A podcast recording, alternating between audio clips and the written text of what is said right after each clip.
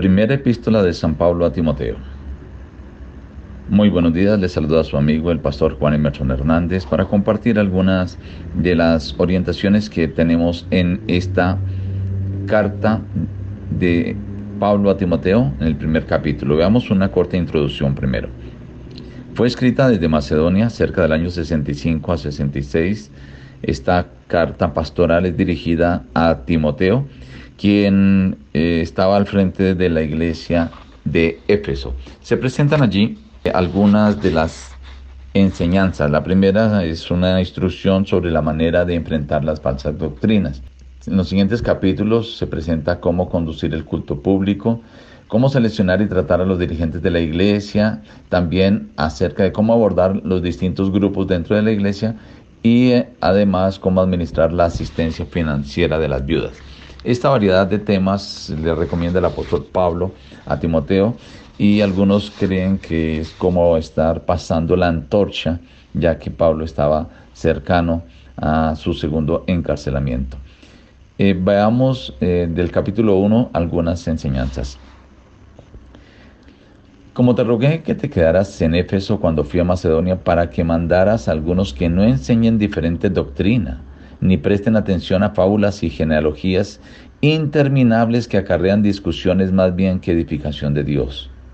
Así, te encargo ahora el propósito de este mandamiento. Es el amor nacido de corazón limpio, de buena conciencia y de fe no fingida. Pero sabemos que la ley es buena si uno la usa legítimamente, conociendo esto que la ley no fue dada para el justo, sino para los transgresores, los desobedientes, los impíos, los pecadores, los irreverentes y profanos, los patricidas y matricidas, los homicidas, los fornicarios, los sodomitas, para los secuestradores, los mentirosos y pérjuros y cuantos se oponen a la sana doctrina, según el glorioso Evangelio de Dios que a mí me ha sido encomendado. Doy gracias, dice el apóstol, al que me fortaleció, a Cristo Jesús. Me puso en el ministerio, habiendo yo sido antes blasfemo, perseguidor injuriador, pero fui recibido a misericordia por lo que hice por ignorancia e incredulidad. Y la gracia de nuestro Señor fue más abundante con la fe y el amor que es en Cristo Jesús. Palabra fiel y digna de ser recibida por todos, que Cristo Jesús vino al mundo para salvar a los pecadores de los cuales yo soy el primero. Por tanto, al Rey de los siglos, inmortal, invisible, al único y sabio Dios, sea honor y gloria por los siglos de los siglos. Amén. Te encargo para que conforme a las profecías que se hicieron antes, en cuanto a ti, milites por ellas la buena milicia, manteniendo la fe y la buena conciencia. El apóstol Pablo aquí expresa en este primer capítulo su preocupación por mantenerse, Timoteo, en la buena doctrina, en las correctas enseñanzas basadas en la palabra de Dios. Pero también resalta la misericordia de Dios con él, al haber sido un hombre perseguidor de la iglesia, un pecador, pero el Señor tuvo misericordia de mí, porque lo que yo hice antes lo hice por ignorancia e incredulidad, y el Señor lo colocó ahora, dice, en el ministerio.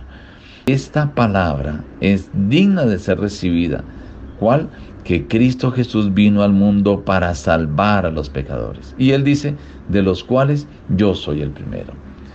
Estimado amigo y oyente, hoy el Señor quiere que tú andes por los caminos correctos, por la sana doctrina, por aquella que está basada en la palabra de Dios. Pero también te dice, recuerda de dónde Él te sacó, de dónde el Señor te trajo. Y por la misericordia hoy te tiene militando en los caminos de Él.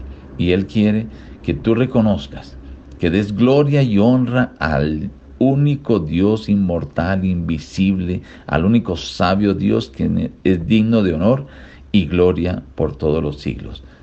Al Él eh, haber enviado a Cristo Jesús para salvar a cada uno de los pecadores.